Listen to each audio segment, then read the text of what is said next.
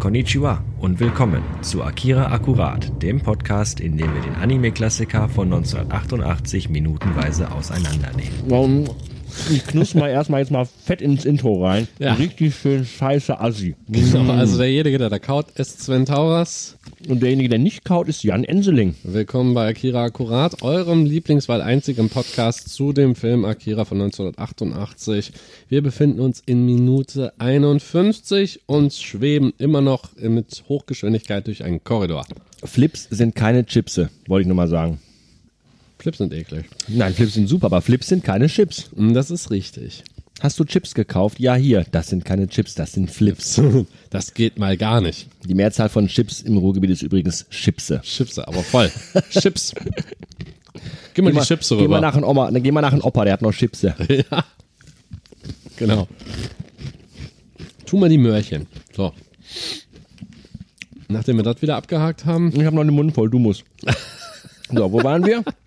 wir schweben noch mit Hochgeschwindigkeit und einer sehr hohen Framerate durch, Warum steht das ganze Paket mit diesem Knabberzeug eigentlich hinter dem Laptop? damit wir auch wo dafür, niemals jemand drankommt. Das ist doch scheiße. damit wir für unser Essen auch arbeiten. Ich möchte während der Aufnahme essen, weil dann alle abkotzen. das ist das Schlimmste, was du machen Und kannst. dabei bist du so großer ASMR-Fan, ne? Auf der anderen Seite, man braucht ja auch wahrscheinlich eine visuelle Unterstützung für sowas. Äh, noch nicht mal unbedingt, aber es ist halt immer auch die Frage, was man isst und wie man es isst.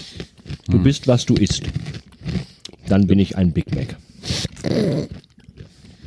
So, Ich habe noch nie ein Einhorn gegessen, aber ich wollte immer. dann sag doch mal, Jan, Ja, wie sieht's denn gerade aus? und gerade im Moment sehr grün. Das ist richtig. Denn wir fliegen noch Durch mit, den Korridor. mit, äh, mit, mit wahnsinniger Geschwindigkeit. Wahnsinnig. Abgedrehte Geschwindigkeit. Wir machen mal, wenn wir mit diesem Podcast hier durch sind, Lächerliche Geschwindigkeit. dann machen wir mal äh, Spaceballs. dann machen wir ein Gewinnspiel. Dann müssen die Leute uns äh, alle Anspielungen auf andere Filme, die Uh. wir jemals in allen Folgen gemacht haben, auf eine Postkarte schreiben und uns die schicken. Das und weiß ich alle, noch nicht mal. Und wer alle gefunden hat, äh, der gewinnt mit uns einen Rundflug mit dem Herzblatthubschrauber über Köln-Hürth. das fände ich gut. Also so wie früher mit diesen, mit diesen Sendungen in den Fernsehern, das ist dann immer an eine, geht an ein Postfach, ne? Ganz genau. klassisch. Einsendeschluss ist der nächste Samstag. So ungefähr. Ist immer der nächste Samstag, auch wenn es keinen der- nächsten Samstag mehr gibt, ist immer Genau. der nächste Samstag der Einsendeschluss. Ja, genau. Immer nächster Samstag ist ein Ich fand auch immer sehr schön früher in der Hobbythek mit John Pütz. Du kannst übrigens bei YouTube dir ganz, ganz, ganz, ganz alte Hobbythek-Folgen angucken. ja, ja, ja. Das ist schön. Prima, Man kann selbst gebastelt. Und dann hast du wieder den Faxabruf noch gehabt, dass du quasi eine Nummer eingegeben hast, dann Ja, haben die ja, dir ja, irgendwie ihre. Hobbythek-Zettel zugefaxt. Boah. Oder was ich immer noch besser finde ist, Hm? adressieren Sie einen ausreichend adressierten Einen Rückumschlag, Rückumschlag. an sich selbst und Genau. packen Sie diesen in einen. Umschlag und schicken Sie. Und vergessen Sie nicht den Aufschrift Büchersendung. Ja, genau, genau, genau. Bei Büchersendung ist günstiger. Ja. Aber ich mochte halt immer diesen an sich selbst adressierten Umschlag. Mhm. Ja, der selbstadressierte Jemand- Rückumschlag. Mann, Mann, Mann. Großartig. Ausreichend frankierte, an sich selbst adressierten Rückumschlag. Ja, großartig. Boah. Ja. Großartig. ja, herzlich willkommen im 20. Jahrhundert dann. Was hat das, das war bestimmt, das wäre so, hätte es das damals schon gegeben, 1986 wäre das wahrscheinlich das Unwort des Jahres gewesen. Der ausreichend frankierte, an sich selbst adressierte Rückumschlag. Rückumschlag. Was ist es heute? Klimakrise, wie langweilig. Mm, Ja, ist einfach, Das sind doch keine Worte. einfach zu kurz. Da habe ich keine Worte mehr für. Nee, da überhaupt nicht mehr für. Also soweit, also prima alles selbst gebastelt. Ähm, das, der, ja so, wie soll man das nennen? Der Wo Fluch hin? durch den Korridor, ne? Der Fluch oder der Flug? Der Fluch. Der Fluch auf dem Glücksdrachen. Scheiße, Fluchur! Sie hörten den Fluch auf dem Glücksdrachen. Nach Motive von Michael Ende. ja, ich glaube, mit einem Glücksdrachen haben wir es da nicht zu tun. Also, Der Fluch auf dem Glücksdrachen. Scheiße, Fluchur! ja. So muss das sein. So läuft das. Kennst du die Szene von äh, äh, Family Guy, wo, wo Peter auf dem Glücksdrachen Nein. reitet? Ich habe es mir zum Du Prinzip bist so gemacht. schwer, du bist so schwer und dann stürzt der. Ich habe es mir zum Prinzip gemacht, Family Guy vollkommen zu ignorieren. Ach, das ist schade. Family Guy ist so fies und Ach, komm. böse. El Plagiatore und El Plagiatore Due. Nein, nein, nein, nein. Family Ah. Guy ist schon. Das, das, das, das sagen auch nur Leute, die Family Guy nicht kennen. Die sagen, dass Family Guy ein Simpsons Abklatsch ist. Ist es Ich aber hab, nicht. nein, ne, stimmt, es ist kein Simpsons-Abklatsch. Das ist ein beschissener Simpsons. Nein, nein, nein, nein, nein, nein. Eigentlich ist das, ich bin einfach kein Fan von dieser Art von Humor. Es ist auch der Grund, warum ich zum Beispiel King of Queens nie gemacht habe. Auch so eine tolle Serie. Ja. Mein Vater, der fand Arthur immer zum Schießen komisch. ich auch. Ich guck mir den an. Warum habt ihr den Kerl nicht schon längst in ein Altenheim abgeschoben? Welche Medikamente nimmt der Mann? Immer die, die Carrie mitbringt oder vergisst mitzubringen und die dann Duck holen muss. Ja, das ist ja der Bekloppte daran. Verstehst du? Das ist einfach, aber das ist ein Übrigens ständiger. wurde King of Queens äh, kürzlich auch äh, im Internet mal wieder durch die, durchs Dorf gejagt, als, äh, als, als, als Sau. Ähm, als Sau. Als Ja. was gehst du denn Karneval? Als Sau. Ich lasse mich von euch zuerst durchs Dorf treiben und danach könnt ihr mir Perlen vor die Füße werfen. ähm, ja, da ging es irgendwie darum, dass äh, King of Queens eine unfassbar frauenfeindliche Comedy-Serie Mhm. gewesen ist und so. Wo ich mir denke, Alter, ihr geht doch einfach sterben, Leute. Ist Ja. einfach eine scheiß Comedy-Serie. das Pisst ist euch doch alle Pro- mal ein. Das ist euer Problem. Es war einfach nicht komisch. Doch, es war komisch. Ich mochte King of Queens immer Ähm, sehr. der einzige Das Gag ist auch einfach, weil, weil da einfach so viel wirklich so aus dem echten Leben war. Ich mochte das immer. Wirklich. Ja, wirklich. Eine Frau wie die heiraten einen Kerl wie den. Ja, Wirklich. ja, wirklich. Ach ey. Und kommt mit dem Schwiegervater versucht so klarzukommen? Das ist ihr Vater. Okay. Ihr Vater. Siehst Ihr du, Vater. Deshalb habe ich, ich habe das nie wirklich verfolgt. Vielleicht ist es einfach nicht meine Art von Humor. Faszinierend, dass wir, dass wir in solchen Dingen so weit auseinander sind, aber dann Ja. gleichzeitig trotzdem Akira beide gut finden. Äh, Ja, gut. Der, weil Akira etwa eine, so eine quasi eine Schnittmenge anspricht. Hätte ich mal gesagt. Um mal so ganz vorsichtig wieder so, so, so eine Brücke zu schlagen, zu dem, Genau. warum wir eigentlich hier sind. Aber eins muss man sagen, der Unterschied ist deutlich zu sehen. Akira ist besser animiert als Family Guy. Äh, ja, liegt aber auch daran, weil, weil, weil Family Guy. Hast du gewusst, dass übrigens South Park, hast du mir das erzählt? Nee, du hast mir das nicht erzählt, oder? Ich weiß es nicht. dass äh, South Park immer quasi so in Echtzeit produziert wird. So die Folge wird quasi heute produziert und nächste Woche gesendet. So wird South Park produziert. nicht, dass ich wüsste. Weil die immer so mega. Ich guck, also South Park gucke ich tatsächlich auch nicht, Mhm. äh, weil es äh, ähm, es, ist, es ist wohl immer so mega aktuell. Das liegt wohl einfach daran, weil die die Serie echt produzieren und dann direkt raushauen, die Folgen. Ja, das kann natürlich sein. Deshalb ist das so nah dran. Das Problem ist, dann verliert es tatsächlich aber dann später wieder an Aktualität, weil Das stimmt. Dinge, die du heute äh, mega aktuell Ja. äh, irgendwo unterbringst äh, und dann, dann die Sachen später schaust, dann hast du, dann fehlen dir vielleicht manchmal die Bezüge. Oder du verstehst es einfach nicht, weil Mhm. Ja. das, was da irgendwie vielleicht thematisiert wird, Richtig. im Grunde in dem Augenblick vielleicht interessant ist und Ja. auch von gesellschaftlichem Interesse ist, aber eigentlich so belanglos ist, dass in einem halben Jahr keiner Mhm. Ja. mehr drüber spricht. Und das ist eben das Problem, dass zum Beispiel bei diesen ganzen Movie-Movies, ich nenne die einfach mal so, haben die das ja auch gemacht. Der Film, Film, Film, Film. Ja, genau. Sowas wie äh, meine Frau, die Spartaner und ich oder so. Ja, oder, oder, oder, oder nicht Scary Movie, sondern wie hießen die Ja, Abkürzungen ja, ich davon? weiß. Es gab Epic Doch, Movie. Scary Movie hießen ja, die, ne? Das Scary war ja schon Movie, diese Verarschung von, von Ja. Scream, genau. Genau. So, dafür musst du ja auch immer so alle anderen schlechten Filme geguckt haben, Ja. um auch dann wirklich diesen, diese Comedy zu Und verstehen. du musst aber auch die derzeigen, was jetzt gerade aktuell ist mit der Popkultur. ja.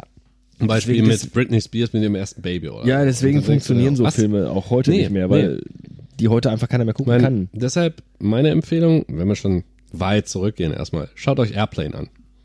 Also die, die tollkühne Reise in einem verrückten Flugzeug. Ja, die, fast gar nicht holprig übersetzt. Überhaupt nicht. Übrigens äh, haben wir vorhin darüber gesprochen, dass ich äh, kürzlich Spider-Man Into the Spider-Verse geguckt habe.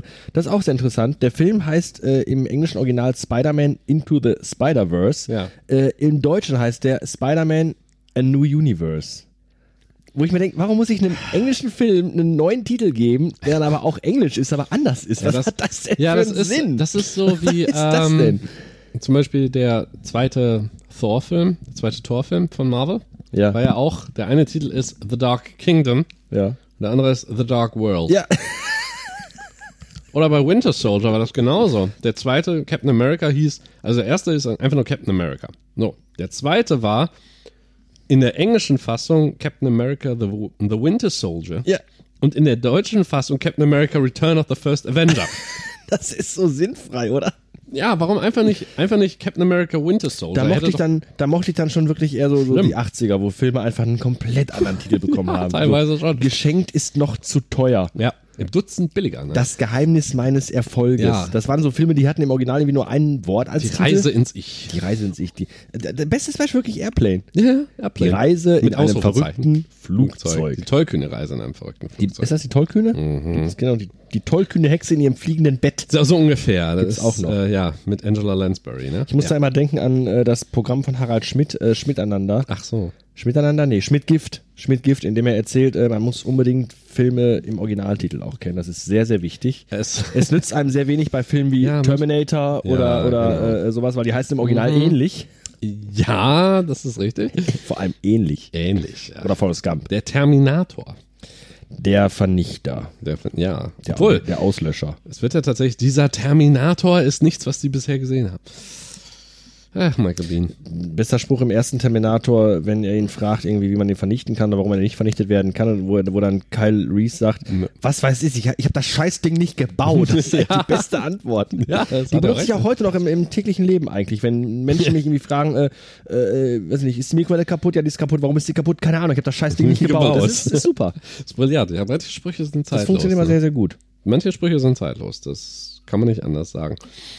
Und äh, wo wir gerade bei zeitlos sind, äh, Wo wir aber bei zeitlos sind, wir reden seit elf Minuten über alles andere nur nicht über diesen nur nicht zeitlosen Klassiker. über. Akira. Ja. Lass uns doch mal zu Akira kommen. Ich nehme noch mal so eine Handvoll Flipse Flipste. und du erzählst mal, wo wir stehen geblieben sind und wo es jetzt weitergeht. Also erst einmal, warum. klar, wie bereits erwähnt, wir fliegen immer noch durch den Korridor.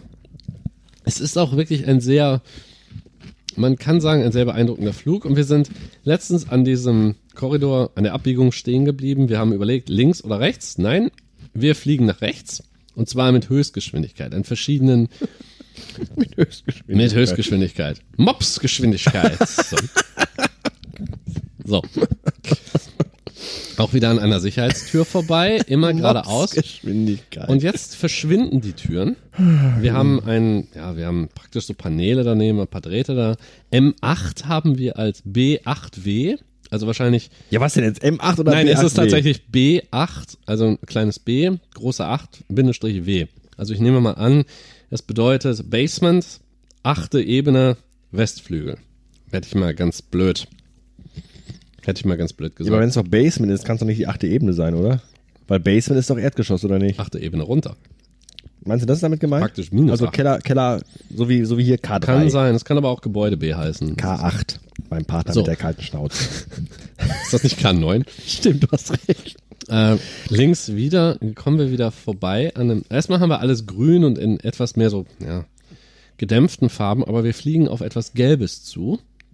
Links wieder an einem, ja, Sicherheitsschalter, kann man das nicht sagen, so eine Art, äh, wie nennt man das? Ist ein Sicherheitsraum, verglast, wo wieder zwei Sicherheitsleute sitzen mit Monitoren, rechts eine graue Tür. Und wir haben jetzt eine, ja, ein Overlay von Tetsus Gesicht, von Tetsus keuchendem Gesicht, aber sehr angestrengtem Gesicht.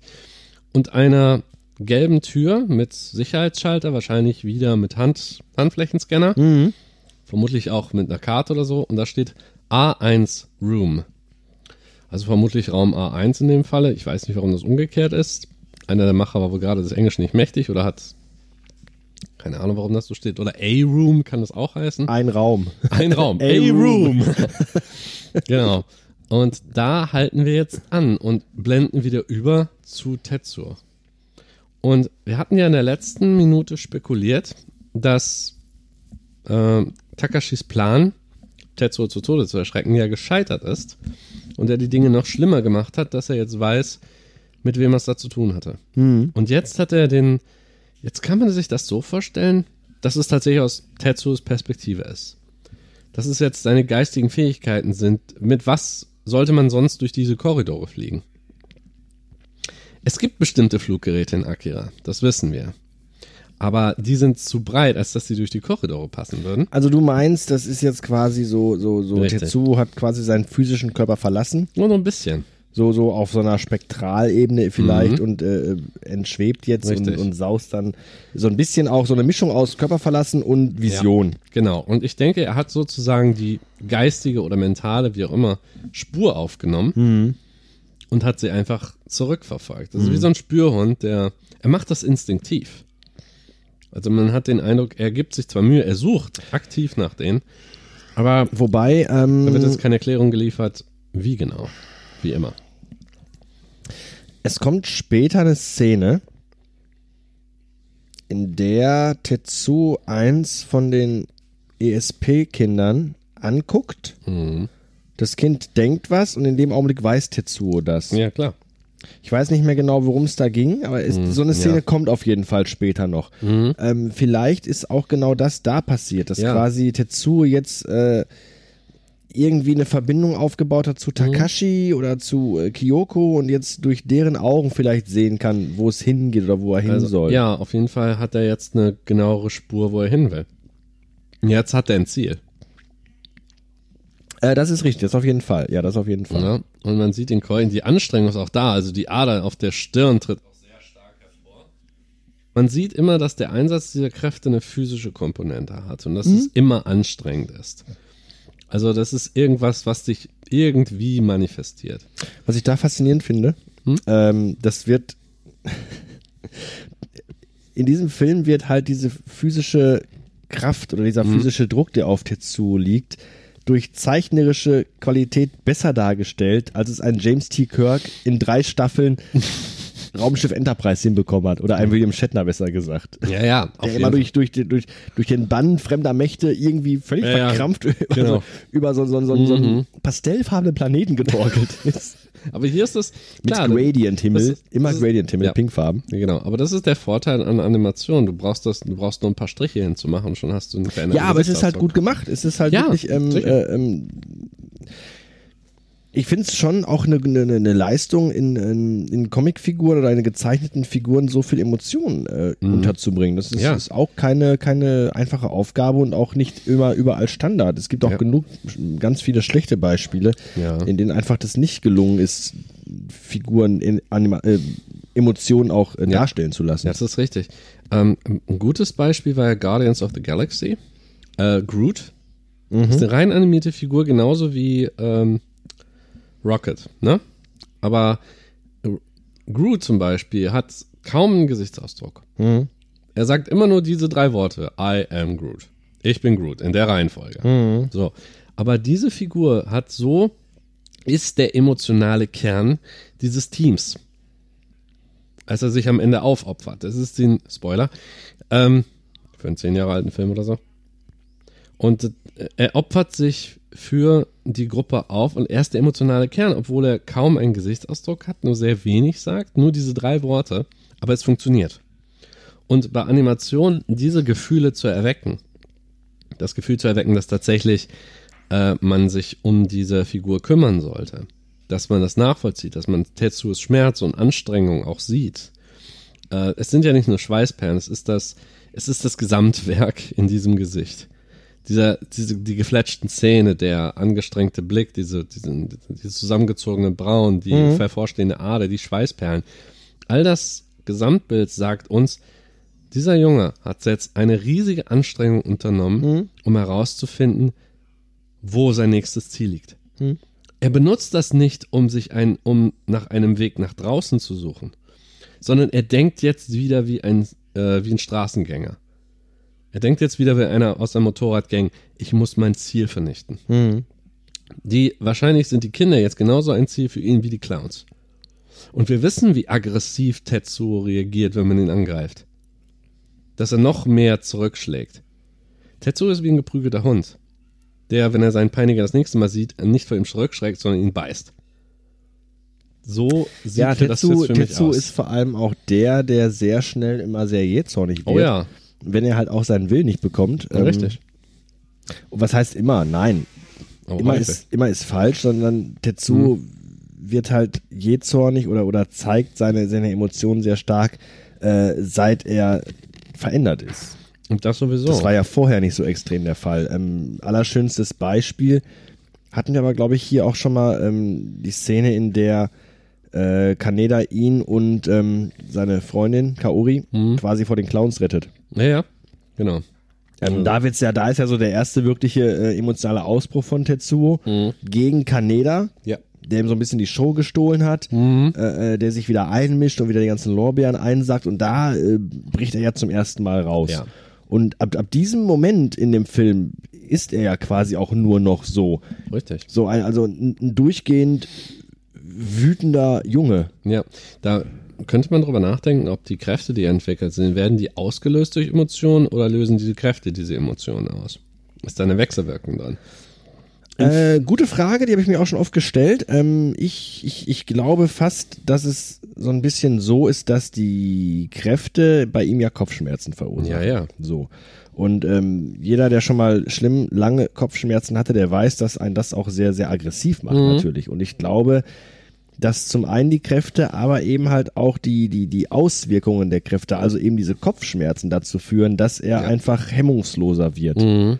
Ne, das, das ist so ein bisschen was. Das, das, also es sind nicht die Kräfte, die ihn so machen, sondern ich glaube einfach, es sind die Symptome der Kräfte, Das kann auch äh, sein. die ihn zu, zu diesem wütenden, äh, unberechenbaren und jähzornigen Typus machen. Ja gut, es fällt aber auch auf fruchtbaren Boden bei ihm. Ne? Wir wissen ja, dass er ein bisschen das der kleine Bruder war, der wurde immer der wurde immer ein bisschen Natürlich, natürlich, so natürlich. Das ist bei ihm natürlich, äh, da rennt man offene Türen Ja, ein. Also ganz klar. Ich meine, keine es ist Frage. Ja, ich meine, überleg, ähm, Tetsuo ist so ähnlich wie, also jetzt in dem Teil des Films, praktisch im zweiten Akt, wenn man so will, ähm, eigentlich so ähnlich wie Bastian in der unendlichen Geschichte in der zweiten Teil des Films. Na? Äh, Im zweiten Teil des Äh, Films. nicht oder im des, zweiten nicht Teil des Films, Buchs? Entschuldigung, des Buches natürlich. So, ja. So, dass da, äh, du gibst einem Elfjährigen oder so ähm, unendliche Macht. Ja, und was passiert mit einem gehänselten Kind? Ja, das, das, das, Ja. er ist halt auch willensschwach. Er ist halt ein junger Richtig. Mensch. Genau. Äh, sowohl Bastian als auch Tetsu. Genau. Äh, äh, er ist ein junger Mensch. Er wurde immer getreten oder zumindest immer als der Schwächere ähm, gesehen und auch behandelt. Mhm. Und äh, ja, was ich gerade sagte, das, das, das ist natürlich dann sehr willkommen für diese Kraft, die jetzt in ihm dann quasi Absolut. wirkt. Und ähm, wir, wir, wir wissen ja auch, oder wir vermuten mal zu wissen, wir, wir mutmaßen das mal, dass diese Kraft, daher ja auch diese vielen Kinder und die vielen Experimente, dass diese Kraft ja auch nicht bei jedem anschlägt. Mhm. Das ist richtig. Ja, dass es vielleicht so ein bisschen auch so ist, ähm, da, dass man dafür empfänglich sein muss, wie, ich weiß nicht, beispielsweise Menschen, die hypnotisiert werden. Du kannst ja auch nicht äh, äh, per, per, se Nein. jeden hypnotisieren, weil da muss man auch so ein bisschen für gemacht sein. Und so glaube ich auch, dass für diese Kraft, die, die, die äh, von, der- von der Tetsu jetzt befallen ist, Ja. dass man auch für diese Kraft vielleicht so ein bisschen gemacht werden muss oder gemacht sein muss. Kann sein, dass ein gewisses Potenzial da sein muss. Das hat man ja auch. Und da die anderen Kinder, Schon gesehen. Äh, äh, Takashi, Kyoto und Masaru, ähm, Mhm. Damit ja anscheinend besser umgehen können, scheinen die vielleicht, ich glaube, die Kraft ist halt wirklich bei denen gefährlich, die halt halt schwach sind. Äh, in ja, einer gewissen natürlich. Art und Weise. Jetzt nicht schwach im Geiste, sondern nee. einfach äh, schwach in, in ihrer Kontrolle. Mentalität, in ihren Emotionen halt, Mhm. halt sehr, sehr, sehr schwach. Ja. Und, und das war vielleicht wahrscheinlich möglicherweise auch bei Akira der Fall und Mhm. ist jetzt, wie wir jetzt sehen, auch bei Tetsu der Fall. Tetsu hat sich halt nicht mehr im Griff. Ja, ja. Das habe ich aber sehr häufig gesehen. Es gibt ähm, ein anderer Anime namens Spriggan.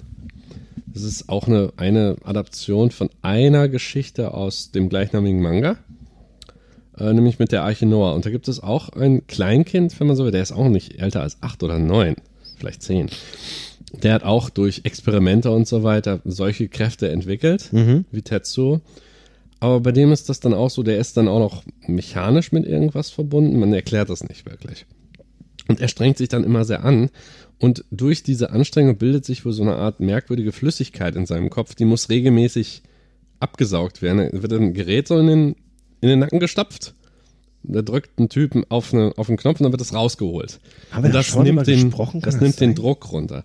Ja, wir hatten mal über den Manga gesprochen. Ich meine, also mir kommt das ein bisschen bekannt vor. Genau, und da ist das dann auch so, aber es ist so ein ähnlicher Trope, dass dann diese Anstrengung da ist, da, dass es sehr viel Druck ausübt, dass es anstrengend ist für den Körper. Das, oder auf der anderen Seite, dass Emotionen auch diese Kräfte dann verstärken. Das findest du in fast, in sehr, sehr vielen Anime-Serien oder auch zum Beispiel in Spielen wie Final Fantasy. Da gibt's das auch, weil so eine Art, Final Fantasy 9 hat das als Trance, dann Final Fantasy 10 hat das auch so eine ähnliche Einwirkung. Das ist ja oft so immer so, so, ein- so, so, so ein, äh, ähm, wie soll ich sagen? Es hat oft eine sehr, es hat sehr Es oft ist- eine physische Komponente. Genau, es ist oft immer so gedreht in solchen Serien, Filmen, äh, die so, einen- so, so, so einen Touch in, in Fantasy oder so haben, Mhm. dass immer die, die, die geistig Schwachen äh, äh, so, so, so äh, manipulierbar sind. Und, und wenn, wenn, wenn die Kraft in die falschen Hände gerät, Mhm. Ja, ja, ne? genau. Mhm. wenn der Richtige die Kraft hat, dann ist alles supi. Wenn der Böse die Kraft bekommt, dann nutzt er die natürlich auch böse. ja, es kommt drauf an, wie. Das ist halt, das, das, das sehe ich da halt auch so ein bisschen. Tetsu ist halt nicht von Grund auf ein böser Mensch. Mhm. Nein. Aber Tetsu hat halt viel unterdrückte Aggressionen. Richtig. Einfach aufgrund der Tatsache, wie er behandelt wurde äh, in seiner Kindheit. Mhm. Ja. Und er ist aber nicht der Typ, der es rauslässt. Und jetzt die Kraft sorgt halt dafür, dass er es rauslässt, Richtig. Mhm. ein Stück weit und ein Stück weit äh, vielleicht die Kraft selbst, ja, vielleicht aber auch einfach nur äh, die Symptome, die die Kraft mit sich bringt. Das Ja, ist die richtig. Frage. Genau, und dass man dann, man darf auch nicht überlegen, er ist halt noch ein Teenager. Er ist 16, Ja, ja. 17 Jahre Ja, ja. alt. Sein Gehirn ist auch in der Entwicklungsphase. Das, das, ähm, erst jetzt werden die Synapsen, die Verbindungen äh, gefestigt und all das. Und Das ist bei vielen AfD-Mitgliedern bis heute nicht passiert. Und dann kommt er, und dann kommt er mit sowas in Kontakt. Aber vor allen Dingen, das Schlimmste für ihn, glaube ich, ist, er konnte es sich auch nicht aussuchen. Es kam von außen. Wieder mal. Wahrscheinlich bei allen äh, Genau. äh, Kindern, die äh, da äh, durch Ja. diese Experimentierer Es reingegangen ist sind. so ein bisschen Coming-of-Age-Story, nur dass die eben falsch läuft, dass wir mit Tetsu keinen Held haben.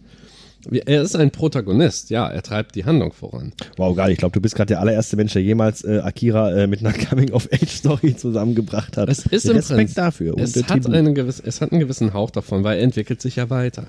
Das Problem ist halt, er entwickelt sich in die falsche Richtung.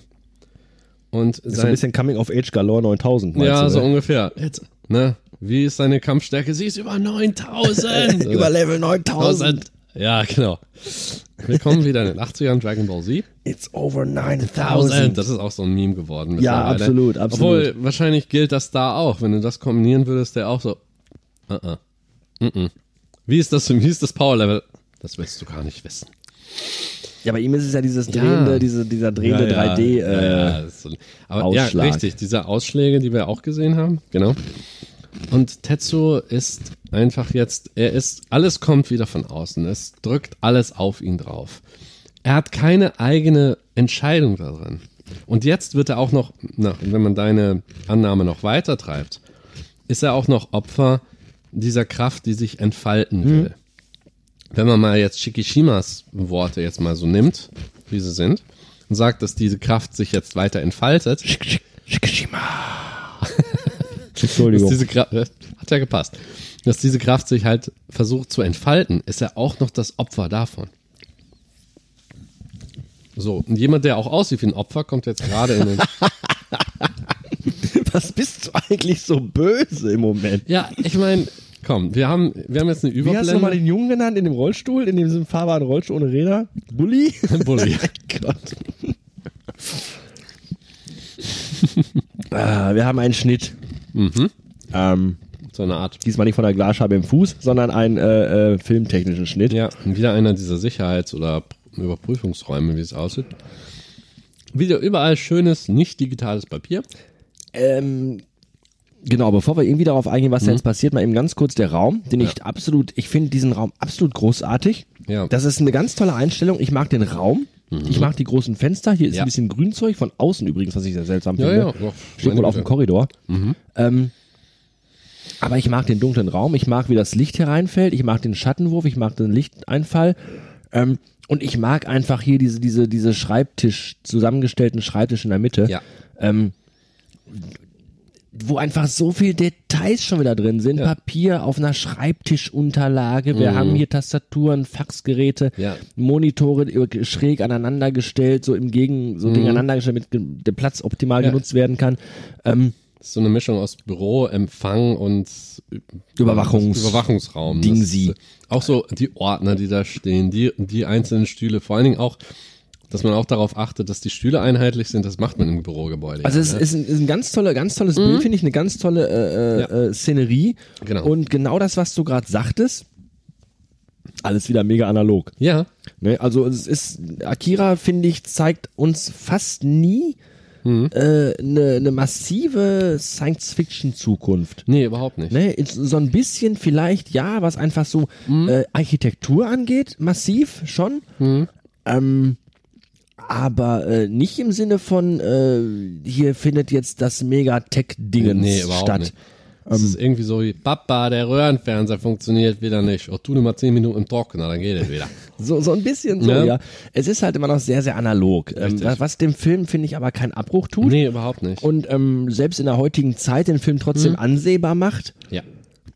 Aber es ist halt einfach bemerkenswert, dass, dass, dass in dem Film nicht so viel Wert auf diesen, diesen Future-Tech-Scheiß gelegt Nee, wurde. Ein Stück weit hin und wieder ja, Ja. aber dezent. Also Richtig. es gibt genug Science-Fiction-Filme, ähm, äh, in, denen, in denen Technik fast schon eine Hauptrolle spielt, wo einfach die Technik äh, ganz wichtig ist und, und ein, wichtiger, ein wichtiges Element im Film ist. Mhm. Genau. Und bei Akira ist das fast beinahe nie der Fall. Also da geht's Nee. wirklich nur, da, da ist Technik, wenn sie denn gezeigt wird und wenn sie vorkommt, fast immer nur Mittel zum Zweck. Absolut, absolut. Darüber hatten wir ja auch groß und breit diskutiert. Genau, richtig. Deswegen will ich auch gar Ähm, nicht zu weit darauf eingehen. nee, es ist aber halt- ich, ich mag einfach diese, ich finde Ja. dieses Bild toll, diese Detailverliebtheit in diesen, in auf diesen Schreibtischen. Aber komm, äh, großartig. meine, mal abgesehen von den Laptops oder von Computern, modernen Rechnern, die du in den meisten Bürogebäuden hast, du kannst das nicht unterscheiden.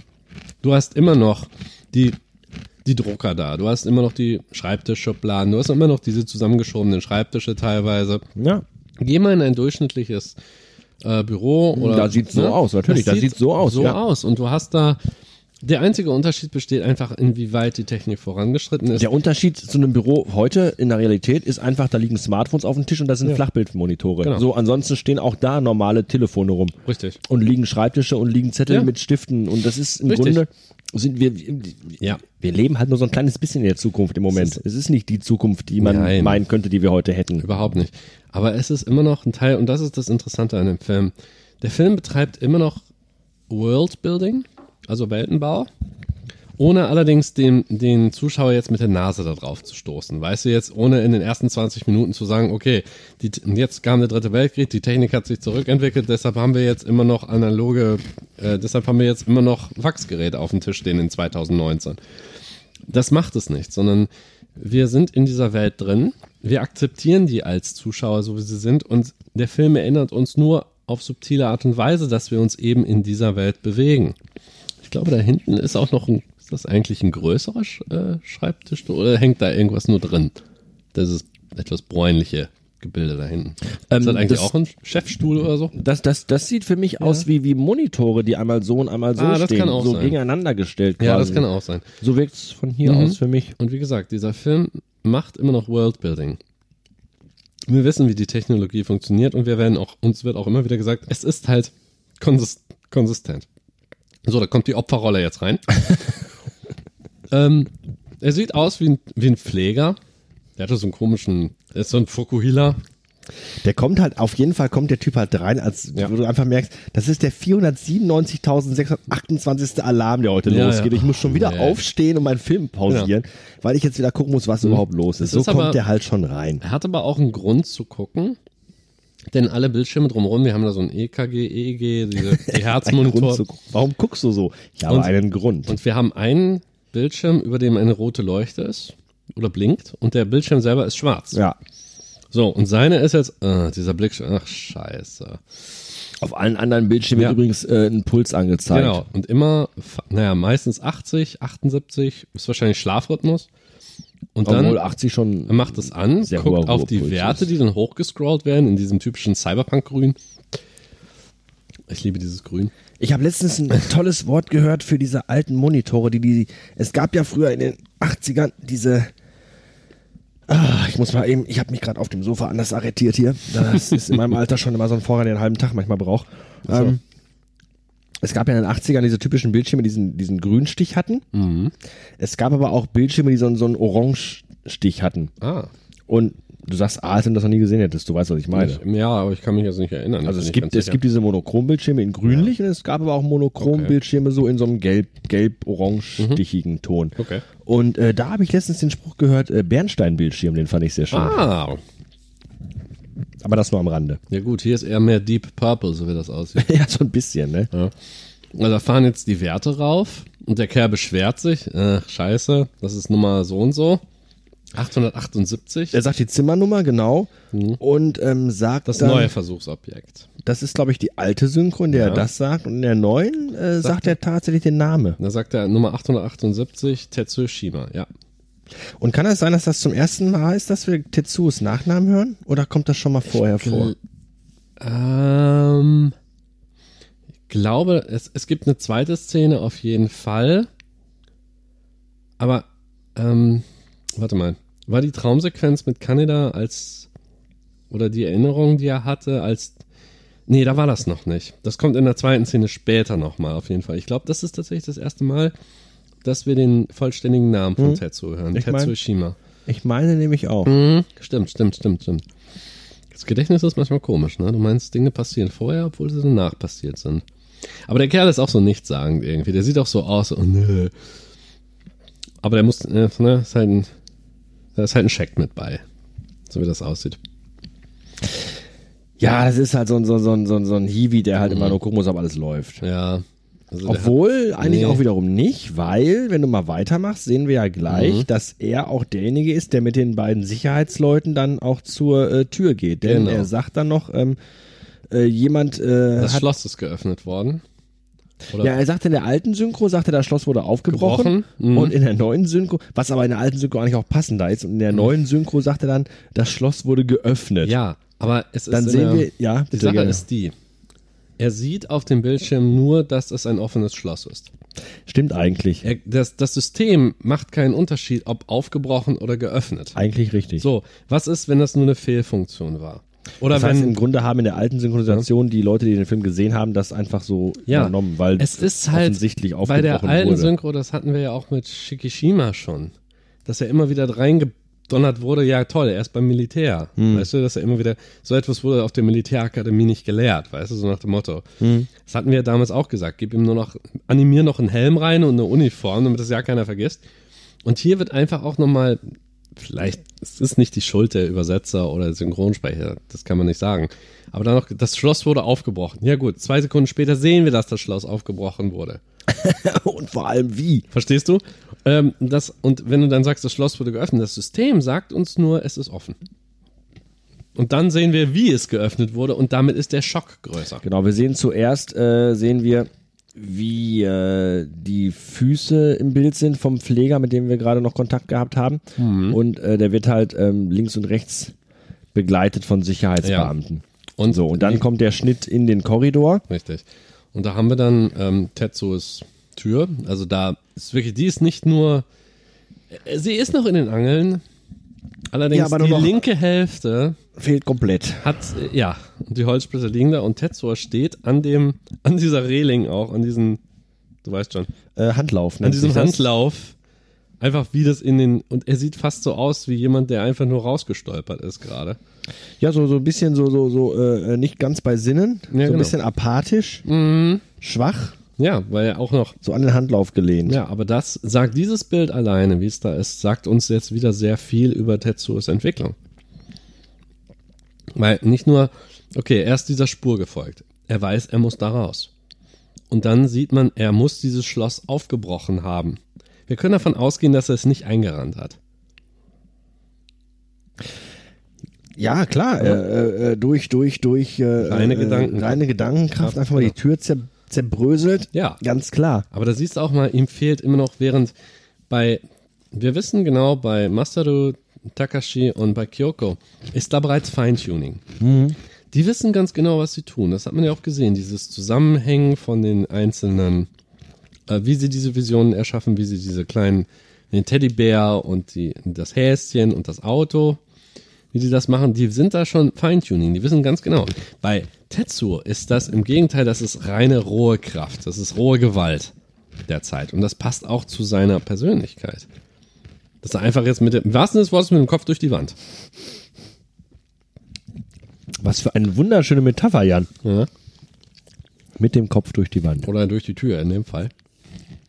Und der, Ja, und dann kommt hier unser, unser. Experte. Ja, und sagt, was machst du denn da draußen? Weißt du, Der brüllt ihn richtig an.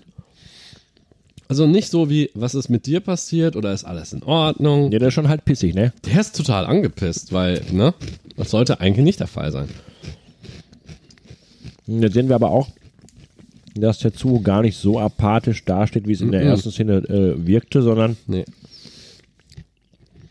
weiß nicht, er hat da wieder diesen Gesichtsausdruck Schmerzen und Ja. äh, schwere Atmung. Es ist auch, der, der, der Korridor ist auch sehr hell erleuchtet. Die Lichter, die wir da drüber über ihm sehen, sind sehr grell. Wenn man bedenkt, dass er vorher in Ja. seinem schönen, abgedunkelten Zimmer lag. Und er hat auch den Kopf unten. Er guckt ja mehr an die Wand, da mehr, wo ein bisschen mehr Schatten ist. Also wenn ich, wenn ich einfach so jetzt diese Szene sehe und äh, selber an meine fiese Migräne denke, Ja. die ich gestern hatte, dann tut mir schon bei dem Gedanken, der Gedanke, diese Vorstellung von einem dunklen Raum ins Helle zu kommen. Ja. In diesen grellen, mit, mit, mit, wirklich mit Schein, mit, mit, mit, ähm, äh, sag mal schnell, Neonlicht. mit Leonlicht gefluteten Raum oder Korridor und, und dann zu wissen, der hat gerade tierische Kopfschmerzen. Dann tut mir selbst schon der Schädel weh, Ja. wenn ich mir das nur vorstelle. Ja, dann explodiert der Kopf jetzt schon. Das ist ganz schlimm für ihn. Aber er hat jetzt ein Ziel. Und das ist das wieder, das ist wieder der Tetsu, den wir kennen. Plus Kraft Gottes und so. Er wird dann wieder, und da kann er seine Aggression, er, er torkelt jetzt weg, der, die Sicherheitsbeamten auch wieder mit den gleichen Uniformen. Das ist aber jetzt auch wieder so ein Moment.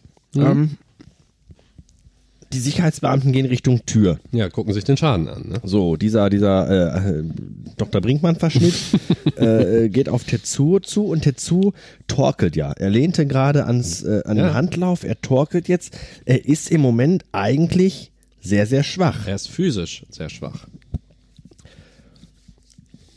Jetzt frage ich mich so ein bisschen, ähm, wo, wo, woran das liegen mag. Also hat er wirklich, also ich glaube nicht, dass er für das Öffnen der Tür so viel Kraft aufwenden Nein. musste, dass ihn das jetzt so aus den Socken gehauen hat. Aber wie du schon gesagt hast, ähm, er hat halt immer noch die Kopfschmerzen. Das, es schlaucht ihn. Es ist für ihn noch schwer. Es ist, das ist so, als, würdest, als würde er versuchen, im siebten Gang den Berg mit dem Fahrrad raufzufahren. Im Moment, alles, es entwickelt sich ja erst. Seine Kräfte sind da. Aber er braucht noch, er muss erstmal richtig danach greifen. Er muss die erst noch richtig sortieren. Er muss, wie, er kann das noch nicht feintunen. Im Moment ist er immer noch in diesem, mehr oder weniger in diesem Verteidigungsmodus, dass er eigentlich nur instinktiv etwas tut. Er denkt es und es passiert. So, deswegen ist die Tür auch gesplittert, anstatt dass er zum Beispiel die, nur das Schloss geöffnet hat. Oder nur kurz geschlossen hat, wenn man so will. Das, was ja auch in dieser Minute jetzt noch mit den drei weiteren Ja, aber Personen ganz ehrlich, wenn du passiert. diese Fähigkeiten hättest und Ja. du müsstest irgendwo raus, Richtig. würdest du Nein. versuchen, ein Schloss vorsichtig auszuhalten? Nein, nein, Alter, ich will definitiv auch die Tür nicht. einfach so aufwemsen lassen. Hat er ja, aber erst, das deutet, wie gesagt, auf zweierlei Sachen hin. Eben, Tetsuo ist ein sehr aggressiver Mensch. Und zweitens, dass er das noch nicht so, er kann es noch nicht so feintunen, noch nicht. Und dass er dann da raus will, aber es strengt ihn immer noch an. Er ist es nicht gewohnt. Er hat nicht das, im wahrsten Sinne des Wortes, nicht das geistige Training dafür. Während du bedenkst, die Esper, die Ja, anderen ich Kinder weiß nicht, nee. sind ja schon lange ist, dabei. Ist Tetsuo ein aggressiver Mensch? Ist er aggressiv? Er ist aggressiv. Findest du, er ist aggressiv? Oh ja. Er ist ja Aber er war es vorher ja nicht. Ich Ja, glaube, er wurde vorher auch immer getreten und Ja, äh, aber es äh, war- nicht er hat so das gut halt- behandelt. Aber da ist er ja auch nicht. Ja. Da hat er es ja immer irgendwie so ein bisschen geschluckt auch. Die Das- Frage ist eben. natürlich, warum. Eben. Ja, weil er sich in einer Gruppe bewegt hat. Er wollte in einer Gruppe dazugehören. Er ist immer der kleine Bruder gewesen und es hätte ihm nichts gebracht, immer wenn er sich aufgeregt hat. Einmal haben sie ihn ja gelassen, als er den Clown verprügelt hat. Aber das war auch, weil sie der Meinung waren, er hat es ja auch verdient. Aber dann hat Tetsuo über die Stränge geschlagen, hat weiter geprügelt, immer weiter. Selbst auf, selbst auf Kanedas Wort hin hat er nicht aufgehört. Nicht so wirklich. Und Also das ist etwas in einer Gruppe, jemand, der in einer Gruppe aggressiv wird, zu der er gehören will, oder sich aggressiv aufführt oder mal was Dummes sagt, wird im einfach im besten Fall der Lächerlichkeit preisgegeben und im schlimmsten Fall aus der Gruppe ausgeschlossen. Also würdest du sagen, eigentlich ist Tetsuo immer schon aggressiv gewesen, ich denke, aber erst durch die Kraft, die jetzt in ihm aufkeimt, traut er sich, Mhm. aggressiv zu sein, wirklich? ja. Ich denke mal, dass wahrscheinlich war immer noch ein bisschen Jähzorn dabei. Wir haben das gesehen bei der Jagd auf den Clowns. Es hatte mir auch Spaß gemacht, dem einen Kerl das Hirn zu zertrümmern. Aber er hat nicht, er denkt nicht wirklich über seine Handlungen nach. Er, er stürzt sich da manchmal rein und ist emotional halt instabil. Und jetzt kommt zu dieser emotionalen Instabilität auch noch die Fähigkeit, allein mit seinen Gedanken irgendwelche Dinge kaputt zu machen. Ich weiß nicht. Es kann beides. Also wenn ich, äh, was mir da gerade so einfällt, ist die Szene, in der Tetsu zum ersten Mal aus dem Krankenhaus abgehauen ist. Mhm. Ähm, da war das allererste, was er gemacht hat, er ist zu Kaori gegangen. Ja. Ne, Kaori, die für ihn so ein bisschen äh, äh, Ankerpunkt ist, Mhm. so ein bisschen äh, ähm, so, so der, der Ruhepunkt in seinem Leben ist, Ja. das Normale, weil ähm, Kaori ist ja auch im Grunde ganz anders wie alle anderen Mhm, in der ja. Gang. Das stimmt. Ganz anders. Ne? Kaori ist, ist, ist so, eine, so, eine, so eine ganz ruhige, äh, schüchterne, so, so ein graues Mäuschen. Mhm. Ja. Und trotzdem ist sie ja Tetsuos Freundin. Ja. So, ähm, ähm, das bedeutet ja, dass, dass wenn, und wenn Tetsuo dann, dann aus dem Krankenhaus ausbricht und sofort, er geht zu ihr, er geht nicht zu Ja. Kaneda, zur Gang oder zu sonst irgendwem, nein, er, er geht zu Kaori. Das heißt, und, und was, was will er mit Kaori machen? Er will abhauen. Ja. Er will einfach nur abhauen. Ja, er, will, richtig. er will nicht irgendwie Rache und er will nicht dieses und jenes, er will einfach wirklich nur mit Kaori abhauen. Und da ist ja dann schon irgendwo in Tetsuo drin diese Sehnsucht nach einem ganz schlichten, einfachen, normalen Leben. Das schon, aber auch während der Fahrt haben wir das ja schon mal gesehen, als er, er mit mh, kann er das Motorrad nicht so ganz klarkommt. Er versucht ja umzuschalten. Oder und Kaori fragt, was los ist, und er sagt, halt die Klappe, ich fahre jetzt gerade. Weißt du, da ist unterschwellig ist diese Aggression immer da. Wir haben, glaube ich, damals auch ähm, gesagt, als wir zum ersten Mal mit Tetsuo und Kaori gesprochen haben, Ja. ähm, haben wir gesagt, dass, dass der Tetsuo vielleicht auch deswegen mit Kaori zusammen ist, weil, Weil, er, weil, ja. weil, weil er so ein bisschen über ihr steht, weil, weil sie diejenige Person, die einzige Person vielleicht in seinem Umfeld ist, die sich von ihm was sagen lässt, was ja sonst Vielleicht. eigentlich keiner macht. Vielleicht, ja, das, Das ist, ist eine. Theorie. Ja. Ähm, vielleicht ist es passen. auch so ein bisschen die Mischung von beidem Ja, ähm, dass, dass er sich einfach sehnt nach, nach, nach Ruhe und nach einem normalen Leben, ähm, aber auch gleichzeitig sich danach sehnt, einfach äh, äh, anerkannt zu werden und eine Natürlich. gewisse Position zu haben, die er ja ganz offensichtlich bei Kaneda und Co. nie äh, bekommen wird. Wir, wir haben das ja auch gesehen, während die anderen Freundinnen, ne, die die Wassermänner alleine gelassen haben, äh, haben sich ja immer angebiedert direkt. Mhm. Die haben sich aufgebrezelt, die waren immer, die hingen denen direkt immer an der, an den Fersen. Mhm. Egal, ob die was gesagt haben oder nicht. Die Jungs haben ja, man hat gar kaum gesehen, wie die mit denen kommuniziert haben. Mhm. Das einzige Mal ist halt die eine Sache, als Kaneda zu seiner Perle sagt, dass er, sie hängt an ihm wie eine Klette Mhm. dass sie, dass sie ihm nicht auf den Nerv gehen soll und sie immer noch hinterher, was hast du denn? Bla bla bla. Und das zweite Mal in die Sache mit Neptun und Neptong. Ne? Neptong in der Wüste. Das ist das zweite Mal. Und du, du siehst kaum eine Kommunikation zwischen denen. Während, ich glaube, Tetsu, äh, Tetsuo Tetsuo sehnt und- sich nach Kaori, Ruhe. das ist ja schon, als die beiden draußen saßen Genau. in dieser Nachtszene. Genau. Äh, mit, mit Winds over Neo Tokyo quasi Mhm. die Szene. Ja. Ähm, da führen die beiden ja auch ein richtiges Gespräch. Und Tetsuo Ja. öffnet sich äh, Genau. Kaori ja auch wirklich. Genau. Und Kaori Und deswegen habe ich so ein bisschen damit Problem, wenn man einfach sagt, Tetsu ist von Grund auf aggressiv. Er ist nicht von Grund aus aggressiv, aber er hat diese, wie eben dieser junge Mensch, der noch keinen Platz in seinem Leben gefunden hat, den er versucht mit allem auszufüllen, sei es mit der Jagd auf die Clowns, sei es mit der Unterhaltung mit Kaori, sei es, naja, mit, keine Ahnung, welche Hobbys er sonst noch betrieben naja, hat. er ist halt, er ist halt in der Pubertät. Ja, richtig. Er ist halt in der Phase, in dem Alter, wo einfach äh, äh, Alles viel hormonell ist, ne? passiert, wo Ja. sich der Char- Charakter auch vielleicht ein Mhm. bisschen ändert. Und ähm, dann kommt halt die Kraft dazu und deswegen würde ich nicht sagen, dass er Ja. von Grund auf aggressiv ist, sondern er entwickelt sich jetzt dazu. Das Natürlich hat er in der. Vergangenheit viel eingesteckt, Ja, und da ist aber er war Frust. halt immer der Typ, genau, der aber den Frust in sich reingefressen hat und bisher, äh, bis zu diesem Tag, an dem er mit Takashi zusammengestoßen ist, auch bisher nie diesen Drang hatte, äh, dass, dass, dass es aus ihm raus muss. Ach so, das, das, das das- Muster, das, das hatte, diesen Drang hat er vielleicht gar nicht gehabt. Er hat Ja, es in dann- sich reingefressen und gut ist. Ja, gut. Und dann kam die Kraft und dann Mhm. kam die Veränderung in seinem Körper und in seinem Gehirn.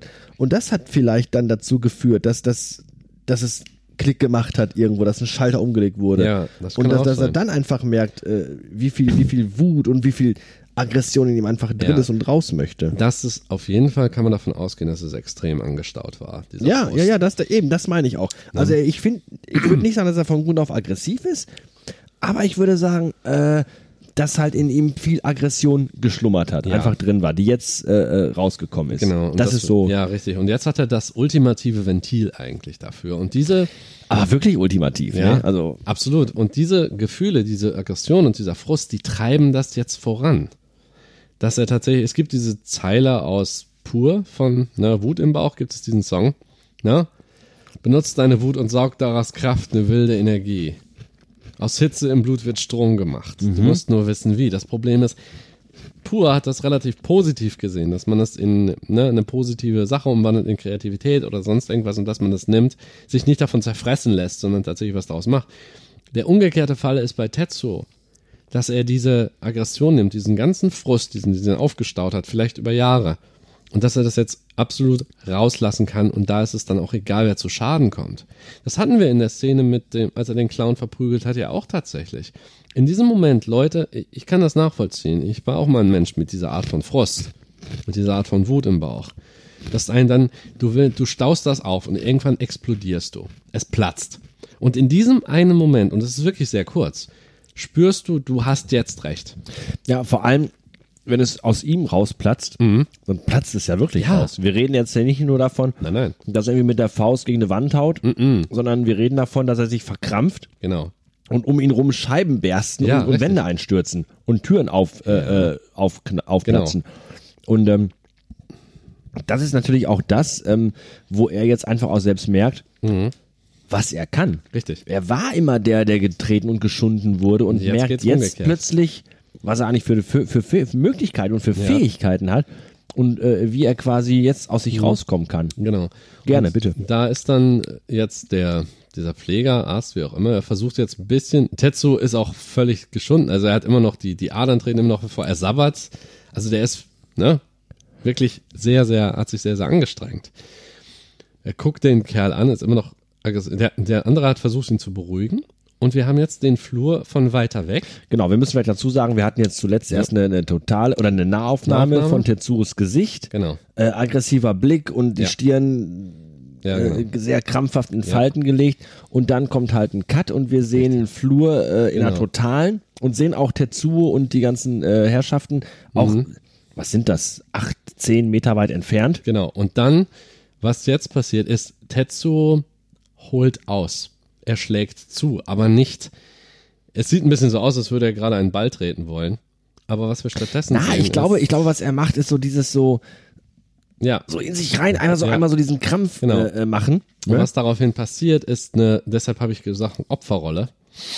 Weil nämlich der Arzt, den wir gesehen haben, der Weißkittel, und die beiden Sicherheitsbeamten. Sicherheitsbeamten platzen. Mit Tetsuo in der Mitte. Richtig, er löst quasi äh, um sich herum so eine Art unsichtbare Druckwelle aus. Mhm. Und zermatscht die. Äh, Im ganzen Korridor geht das Licht aus ja. und die drei Kollegen platzen einfach so weg. Es ist wie bei Weihnachtslichtern von früher, weißt du noch? Wenn du diese Lichterketten gehabt hast, du nimmst ein Licht raus und die ganze Kette funktioniert nicht mehr. So sieht das gerade diese Flur aus. Ja, aber dann ist aber, wenn Ja. das aber passiert ist, ist Oma nicht einfach zerplatzen von der Decke getroffen. Das war der Vorteil dabei. ja, das ja, immerhin etwas. Ich meine, das Licht geht wieder an. Und auch vor allem schöner Effekt, wie das Ja. Licht angeht. Es Ja. flackert also, ähm, gut, was da eigentlich so schön ist, es flackern alle Neonröhren quasi gleichzeitig wieder auf, aber es flackert halt einmal. Das Nur an dem Teil, das ist auch schön gemacht, dass der Teil, in dem Tetsuo die niedergemacht hat, ist vollkommen dunkel. na klar, weil da ja auch die Genau, Lampe die Lampe zerfetzt ist komplett, zerb- aber es hat auch diesen visuellen Effekt, dass wir nicht genau sehen, was passiert, denn wir haben den Blick jetzt auf diesen, ja, Auf diesen Teilbereich des Korridors von, von schräg unten nach schräg oben quasi ja, so eine gefilmt. äh, Dutch Angle, glaube ich, nennt man das oder so. das mag sein, ich habe keine Ahnung. Äh, und das, die Mauer Dutch ist Angle? eingerissen. Ja, Dutch Holländischer Angle. Winkel. Ja, das heißt so. In der Filmsprache ist das manchmal so, um ein Gefühl von Desorientierung zu machen, ist, wird die Kamera leicht geneigt in einem bestimmten Winkel. Und das ist dann, also du hängst dann, Ich habe gestern mal wieder zwei Folgen Star Trek Discovery geguckt und da ist mir aufgefallen, wie inflationär da mit diesem Effekt umgegangen wird, dass wenn es einen Szenenwechsel gibt, die Kamera immer um 90 Grad gedreht in der Szene anfängt und dann quasi in die Szene reinfährt und dann in die richtige Ach, Richtung dreht. Und das machen die gefühlt alle sieben Minuten. Das geht Ach, mir so ey. auf den Sack. Das wirkt gelegentlich immer cool. Mm, ja. Und du denkst so, hm, netter Effekt und du nimmst den gar nicht so wahr. Du siehst nur irgendwie, ist es cool. Aber wenn du es wirklich in einer 40-Minuten-Folge äh, achtmal siehst, nee. geht's dir irgendwann einfach so dermaßen auf den Zeiger. Stell dir mal vor, wie das sein muss nach jedem Werbeblock. Es, also ich fand's, ich fand's wirklich tatsächlich, also mir ist es gestern in diesen zwei Folgen so, so plötzlich so schlagartig bewusst Ja. geworden, wie ätzend oft dieser Ja. Effekt eingesetzt wird. Und hier ist es halt, es ist aber, dieser Winkel ist ja auch absichtlich, dass man wirklich den größtmöglichen Schaden dann sieht. Nicht nur an den Wänden, an der Decke auch. Und dass man, man sieht einen Arm oder einen Teil von einem Eine Arm. Hand, eine Hand mit einem Stück Handgelenk. Hand, genau. Und weil die Gesetze der Schwerkraft ja immer noch gelten, während Tetsuo davon geht, diese ne Blut und die zerfetzten, diese Körperteile, diese Fetzen davon, fallen jetzt auf den Boden und ziehen noch Spuren vom Blut hin. Ah, das ist schon wirklich sich. eine sehr, sehr heftige Szene. Also, ähm, ich finde es zum einen cool gemacht, dass äh, die Szene in dem Moment, wo das passiert, wirklich von weiter weg gezeigt wird. Einfach, dass du, du rechnest damit ja auch in dem Augenblick nicht. Also Mhm. Nein. Mhm. du rechnest überhaupt nicht mit dem, was dann ja da passiert. Ähm, dass sie einfach alle drei wirklich einfach so weggeplatzt werden. Ja, das ist schon übel. Und es ist schon eine der, der, der bisher blutigsten und Ja. heftigsten Szenen, Ja, finde ich. Also wir hatten schon in dem übel. Film einige heftige Szenen, Ja. die ganz klar machen, dass es kein Kinderfilm ist. Mm, definitiv. Ähm, sei es der Typ, der Takashi äh, äh, mitgenommen hat und, und der dann irgendwie mit, mit, mit mehreren Maschinengewehrsalven äh, durchlöchert wurde. Richtig. Aber äh, das ist schon jetzt eine der echt wirklich heftigsten Szenen, in der einfach drei Typen komplett, komplett zermatscht werden Das hat und deren den, Reste dann so von der Decke tropfen. Ja, der größere Schockeffekt ist ja, während ganz am Anfang der Begleiter von Takashi oder derjenige, ich nehme an, der gehört auch zu diesem Untergrundverein, Na klar. gehörte, der ist ja, wenn man so will, von mundanen Dingen zerfetzt worden. Also da ist noch etwas, da haben wir, da sind wir in unserer Gesellschaft ja auch relativ, wie soll ich sagen, Ich weiß nicht. wir entwickeln nicht mehr so viel Mitgefühl dafür. Wir sehen das so oft, dass wir da so ein bisschen Abgestumpft Dis sind. abgestumpfter sind, distanzierter davon, okay, Typ wird von Maschinengewehr, es ist keine schöne Szene. Der Mensch stirbt. Aber da ist eine gewisse, Mund, es, es ist weltlich, es ist mundan. Ne? Während das, der zusätzliche Schockeffekt bei dem, was bei Tetsuo geschieht, dass er einfach nur, man hört nicht, er sagt nicht mal was. Er gibt keinen Ton von sich. Sondern die Jungs sind einfach nur da, die wundern sich ein bisschen und plötzlich platzen die auseinander wird dann, die, äh, die enden dann als Tapete an der Wand. Und das ist noch ein zusätzlicher Schockeffekt. Das hat man als Zuschauer dann auch nicht erwartet. Nee, überhaupt nicht. Die Kamera fährt mit Absicht zurück, um dann einfach das Gesamtbild zu sehen, dass die einfach nur so platzen. Es hat natürlich den Vorteil, dass man das nicht so im Detail die Gedärme zeigen muss, weil wir hatten dann am Ende nur noch eine dunkle Masse. Was wir an der Stelle auch auf keinen Fall äh, äh, vergessen sollten, ist, dass äh, Tetsuo gerade zum Mörder geworden ist. Oh ja, Ähm, er hat zwar den Clown auch äh, ziemlich windelweich geprügelt aber der lebt noch. in der Szene, als Kandidat dazu kam, aber er hat ihn halt auch nur windelweich und krankenhausreif geprügelt. Vermutlich. Ver- Höchst, höchstwahrscheinlich, mutmaßlich gehen wir mal davon aus, dass Mhm. er das überlebt hat. Wenn vielleicht auch nicht im besten Zustand, aber Nee. ähm, Der saugt Ja. sein Essen durch den Schlauch. vermutlich ja. Und ähm, Tetsuo hat zwar auch in der Motorradgang schon des Öfteren und in einer Regelmäßigkeit, äh, die erschreckend ist, Mhm. das Gesetz übertreten, ja. Ja. Aber jetzt gerade wirklich haben wir äh, den Fall, in dem er äh, einfach mal drei Menschen getötet Mhm. hat. Kaltblütig, fast schon. Äh, kaltblütig, Wenn er das auch überhaupt. da, genau, auch da die Frage, ich weiß hat er das überhaupt wahrgenommen? Wie bewusst hat er das getan? Ja. Das ist die Frage, die ich mir auch gerade Richtig. stelle. Ähm, man kann, man könnte jetzt sagen, es war möglicherweise wirklich sehr bewusst, weil er sich eingeengt und bedroht fühlte und vielleicht auch, weil er Mhm. Ja. einfach auch weiter wollte und einfach dachte, Alter, ihr stört mich einfach gerade massiv in meinem Plan, weg mit euch. Mhm. Ich lasse euch einfach mal platzen. Ja. Es kann aber auch genauso gut sein, weil es im Grunde in dem Moment passierte, als der Arzt auf ihn zukam und ihn angefasst hat. Ja, kann auch sein. Ähm, spannende Szene, auch, Ja. auch wenn man bedenkt, dass, dass er kurz wenige, wenige Augenblicke vorher äh, noch schwach war, sich an die Wand angelehnt hat, äh, äh, seinen Speichelfluss nicht kontrollieren Mhm. konnte und Ja. wirklich einfach schon, schon sehr labil auch wirkte. Ja. Und dann in einem Bruchteil von einer Sekunde diese Kraft aufbringt, diese, diesen massiven Kraftausbruch, Mhm. äh, diese Druckwelle zu erzeugen, die einfach drei, drei Menschen Ja, du musst, zerfetzen wenn lässt. du mal drüber nachdenkst, wie viel Druck pro, pro Quadratzentimeter oder pro Quadratmeter da äh, eigentlich ausgelöst würden, Ich meine, ne, ne normalen Menschen kannst du nicht einfach so zerdrücken. Oder Nee, erst recht nicht in dieser Geschwindigkeit. Du musst schon Mensch sehr ist schon, ein Körper Ja, ist schon ein massives, äh, festes Ding. from dusk till dawn, ne? Der menschliche Körper ist schon eine harte, zähe Maschine, ne? ja, es ist so. Aber diese Vampire, diese Vampire, die haben weiche Körper. ja. äh, und da ist das dann so, da muss ja massiver Druck ausgelöst sein. Und wie immer, es wird gezeigt, nicht gesagt. Wir, wir können spekulieren, dass so viel Druck hinter dieser Welle stand. Einfach auch im Bruchteil von Sekunden, die, die drei so zu zerquetschen und zu zermatschen. Du willst da nicht im Weg sein. Von der Dampfwalze überrollt werden, ist da noch harmlos gegen. Zumindest ging es schnell. Äh, ja, zumindest das. Das, Ja. das. das wollen wir ihm zugute halten. Sie mussten nicht leiden. Nee, obwohl ich auch den Eindruck hätte, Tetsuo ist einer, der würde dann auch einfach jemanden leiden sehen mit Hilfe seiner Kräfte, nur um zu sehen, wie es ist. Warten wir mal ab. Vielleicht äh, ergibt sich noch. noch so eine Gelegenheit. Wir haben wieder dann einen harten Cut auf diese Arkologie, auf diesen riesigen Gebäudekomplex. Der so ein bisschen im nebligen Dunst liegt. Ja, ich meine, gut, wo nicht, ne? Jeder Cyberpunk-Film, der was aus sich hält, Wo muss nicht? mindestens einen Nebel haben. Einen Nebel. Ja, der Nebel Ein Dunstnebel Klasse Genau. 5. Fährt nach unten, immer weiter, immer weiter und zwischen zwei weiteren Gebäudeteilen hindurch. Du musst bedenken, das Ding ist massiv, das muss ja riesig sein, Kilometer in die Höhe. Ja, und wir hören halt einfach ähm, permanent die ganze Zeit diesen Alarm. Genau. Die Frage, die ich mir jetzt wieder mal stelle, die wir glaube ich aber auch schon ein paar Mal hatten, zumindest das letzte Mal, als wir diese Arkologie gesehen haben, ist, äh, was, Mhm. was, was ist das Ding? Ist das, ist jetzt diese Forschungsstation, ähm, in, in der Tetsu aufge, auf, aufgehoben oder, oder eingefangen wurde, ähm, ist das jetzt quasi nur ein Teilbereich davon, so, so ein untervermieteter, ja, wir haben hier rechts äh, Wohngebiete, darüber haben wir Altenwohnungen und hier links äh, ist das Militär übrigens äh, eingemietet. Genau. Oder ist das der ganze Komplex äh, äh, von, der, von der Regierung und von, vom Militär? Das ist, Ich vermute mal eher, um das tatsächlich so zu halten, wie es ist, ist vermutlich nicht nur Militär.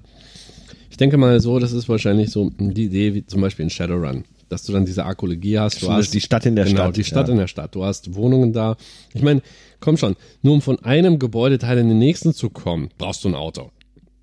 nein, Autos Nein. nicht. Die haben diese, diese, wie heißen die? Turbolifter. Scooter. Scooter. E-Scooter. Segways. Segways und E-Scooter. Segways, E-Scooter, genau. Hast du gewusst, dass der Erfinder des Segways gestorben ist, indem er selber mit dem Segway in eine Schlucht abgestürzt ist? Ha. Tragisch, oder?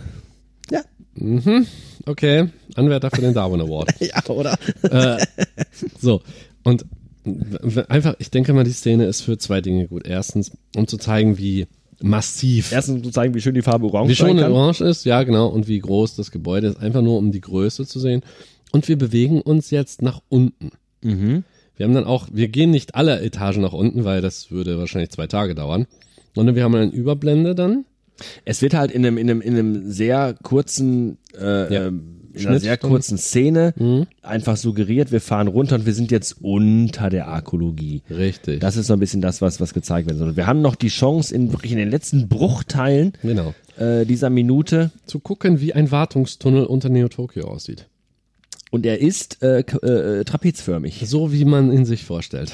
nämlich trapezförmig. Genau, mit Licht, das durch Gitterstäbe fällt von oben. Das ist aber dann jetzt hier wirklich oben drüber die Stadt dann, oder? Ja, ich denke schon. Das sind so quasi diese Gitter, auf denen oben Marilyn Monroe steht und der Rock hochweht. So das, das soll das dann wohl sein. Fehlt nur oder? einer, der unten den Blasebalg tritt. Richtig. So. Oder einfach pustet. Äh, wir sehen auch noch nicht so viel. Also wir, es sieht halt aus wie ein Wartungstunnel. Wir haben verschiedene Paneele, wir haben verschiedene Schalterkästen, Rohre. Rohre, Schwimmbadtechnik, röhrig, Nein, Rohre. Gaswasser, Scheiße. Sanitäre Anlagen, Heizungsbau, Klima- und Schwimmertechnik. Röhrig. Ja, hier ist Eckart. Gaswasser. Dieser Schwimmer ellenlange röhrig. Gaswasser, Scheiße. Ja, hier ist Eckart. Ja. Ja. Und dann äh, ein, ja, das Wägelchen, das wir schon gesehen haben bei unseren Pseudotechnikern. Ja, so ein Werkzeugkastenwagen, ne? Genau. Geöffnet. Weswegen wir einfach mal jetzt vermuten, wir vermuten es, wir wissen es natürlich nicht, weil wir haben diesen Film natürlich noch noch nie vorher gesehen. Nie, nie. Äh, dass wir jetzt wieder bei un unseren Freunden sind, die sich mit einem raffinierten und in der Filmindustrie nur sehr selten benutzten Klischeetrick äh, Zugang zu diesem Gebäude verschafft haben. Aber das ist doch auch wieder so eine Sache, Jan. Ja, ne? Jetzt sagen wir vorhin, habe ich gesagt zu dir, äh, ist das ist die Arkologie rein militärisch oder ist das so ein Mischmasch aus Wohnen, Einkaufen, äh, sich treffen, shoppen und whatever? Ja. Ähm, jetzt denk doch mal wieder an die Szene zurück, in der unsere Kollegen aus der Untergrundorganisation da rein wollten. Ja. Da saß, war das Militär, war das Sicherheitskräfte? Das ist schon so ein bisschen schwammig. Und ja, Mhm. Ja. Akira ist an vielen Stellen so, dass es nicht wirklich Ja, erklärt, stimmt. was, warum, wieso passiert. Es ist wahrscheinlich auch vollkommen unrelevant, äh, Mhm. Ja. Mhm. wer diese Arkologie unterhält und wer da drin ist, weil es soll einfach nur suggerieren, riesiges, riesiges Gebäude. Ja, gut. Irgendwo in diesem riesigen Gebäude. Es, es, es, es soll ja auch einfach nur darstellen, äh, da ist ein riesiges Gebäude, da ist der Zoo drin und es soll suggerieren, diese, diese Verlorenheit von Mhm. auf diesem einzelnen Ja. Individuum in diesem riesigen Komplex. Es ist auch so, du kannst es bis zu einem gewissen Grad nachvollziehen. Weil, guck mal, die, das, das Leben, wenn man so schön will, Findet einen Weg. Und das auch. Jeff Goldblum. Und typisch für den Cyberpunk ist ja, dass das Leben meistens auf der Straße stattfindet. Die Leute, die sich zum Beispiel nicht leisten können, in Arkologie zu wohnen. Wo wohnen denn unsere Protagonisten? Die sind in einem Wohnheim. Flachbauten, angebunden an die Schule vielleicht. Ja, So. Und diese Arkologien, alles, wo es bunt war, wo die Farbe ist, wer, wer betreibt denn das normalerweise? Wer hat denn das Geld, wenn man so will, dafür, um sowas hochzuziehen? Es geht ja nicht anders, als dass es die Regierung ist und, die, und dazu das Militär. Natürlich kann es sein, dass, diese gesamte, dass dieser gesamte Bau ein riesiger Militärkomplex ist. Mit allem drum und dran, was man braucht. Du kannst die Marines da unterbringen, du kannst die, du kannst die Luftwaffe da unterbringen, du kannst das, äh, die Fußsoldaten da unterbringen, das komplette Programm. ja, die Frage ist, wenn es heute so wäre, wenn wir heute den Stand der Technik hätten, dass man sagen könnte, wir bauen äh, 15 Kilometer hohe riesige Städte äh, in Türmen, so. Dann wäre dann auch die Frage, wer, wer baut denn dann sowas? Wer unterhält denn sowas? Ja, Ja, das ist natürlich dann, Großkonzerne, Ja, vermutlich, vermutlich. Megakonzerne. Das Google-Haus. Ja, ich meine, Planet Starbucks, ne? ähm, das sind, ja, das sind Spekulationen. Das ist halt, der Film lädt zu solchen Spekulationen ein. Wenn man allerdings nur den Eindruck gewinnen will von Isolation und Einsamkeit, dann reicht das Bild dazu natürlich vollkommen Ja, aus. natürlich reicht das. Mehr wollen die auch gar nicht. Also wir sollen einfach sehen, riesiges Gebäude, äh, der Genau. Ganz alleine da Und der- drin. der könnte und sonst irgendwo unter diesem riesigen Gebäude versuchen jetzt drei oder vier Leute Richtig? äh, sich offensichtlich Zugriff zu, verschaffen, was auch Zugriff zu geschafft verschaffen. haben. Das wissen wir noch nicht. Ja. Wir sehen bisher nur diesen Werkzeugwagen. Vielleicht Ja. liegen die auch außerhalb des Bildes alle vier in der Ecke mit einer Kugel im Kopf. Keine Ahnung. Das erfahren wir heute auch nicht mehr. Nee. Das Denn wir sind am Ende von Minute 51 angekommen. genau. Haben wir es mal wieder geschafft? Ja, wir haben es heute geschafft. Heute war es am Anfang ganz schön albern. Ja, aber auch das Güte. muss mal sein. Ha, auch für Scherz und Humor muss ein Platz sein im Leben.